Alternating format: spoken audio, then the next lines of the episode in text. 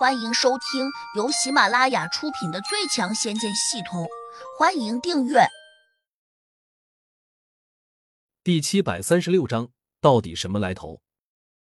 天平真人和塔明真人有些惊异，一个普通的初级地灵，手上竟然有几件仙器，这说明什么？说明此人不简单，一定是个来头不小的人。即便如此。你也不能让他在我们的山门前公然伤害我们的弟子吧？天平真人不满道：“他背后可能有仙人撑腰，我隐约中发现云层上方有人影晃动，估计是仙人，所以我不敢对他痛下杀手。”王二金把感觉到的事情故意夸大。天平真人和塔明真人听得一惊一乍，均难以置信的问：“他一个小小的地灵？”怎会得到仙人垂青？贾胖子说他是仙人带着记忆转世，我想这应该是真的。王二金一脸凝重道：“这下天平真人和塔明真人终于有点无语了。前思后想，觉得贾胖子这样说似乎很有道理。毕竟一个初级地灵敢在灵宝门的地盘上撒野，肯定有所依仗。另外，倘若他手上真有几件仙器，那就说明此人绝不简单。你调查过没有？这个年轻人到底是什么人？天平真人严肃的问。他叫胡杨，是巡界仙使洛不凡重金悬赏要抓的人。王二金答。胡杨。天平真人和塔明真人相视了一眼，突然都反应过来了。原来是这小子，果然古怪。能够让仙师大人许以重金捕捉，肯定有他过人之处。是的，如果他真有那么好拿，骆大人可能就不会重金悬赏了。对对对，更让人想不通的是，骆大人好像还没有抓住他。塔明真人补充说：“这小子究竟是什么来头？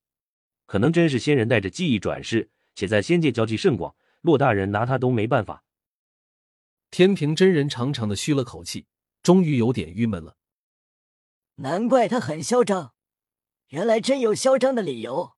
可是我灵宝门并没有得罪过他，他凭什么到我门前撒野？王二金摇头说：“不知道。”塔明真人迟疑了下，出了个主意：“既然骆大人要抓他，那我们何不趁机给他通风报信？说不定还能顺手赚点银子。”天平真人摇头说。如果真有这么好赚，只怕其他人早就给骆大人告密了。也许别人并不知道他就是骆大人要抓的人。顿顿，塔明真人抬起了手指。我给骆大人发一个消息，看他怎么回复。反正这也是举手之劳的事情，说不定我们无意中就立功了。那你发吧。天平真人没有阻止。塔明真人点点头，马上把消息传给了洛不凡。虽然他和洛不凡交情不算深，但平时还是有些来往。尤其是前几天这地方出了魔头，他还专门跟洛不凡汇报过工作。很快，塔明真人的戒指闪亮了下，他低头一下看，笑道：“洛大人回消息了，回的真快。快点开瞧瞧，他都说了些什么。”塔明真人应了声好，麻开了戒指，认真的看了下去。他这一看。马上又愣住了。天平真人不耐烦的说：“又怎么了？”塔明真人苦笑道：“洛大人说，以前发出的江湖追杀令已经失效了。他不认识什么胡杨，也不想听到关于他的一切消息。”天平真人呆了，喃喃的念道：“怎么会这样？是不是传言有误？”骆大人真不认识这个叫胡杨的小子？怎么可能不认识？我这里还保留着他以前发出来的江湖追杀令呢。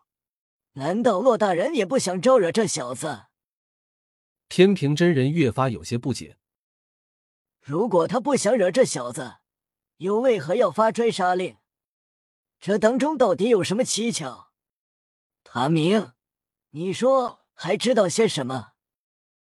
塔明真人点点头。沉声说：“我听说洛大人之所以要抓这小子，是因为他杀了洛大人在这一界最好的朋友鲁地仙，还抢了他的什么宝贝，所以洛大人才会悬赏重金抓他。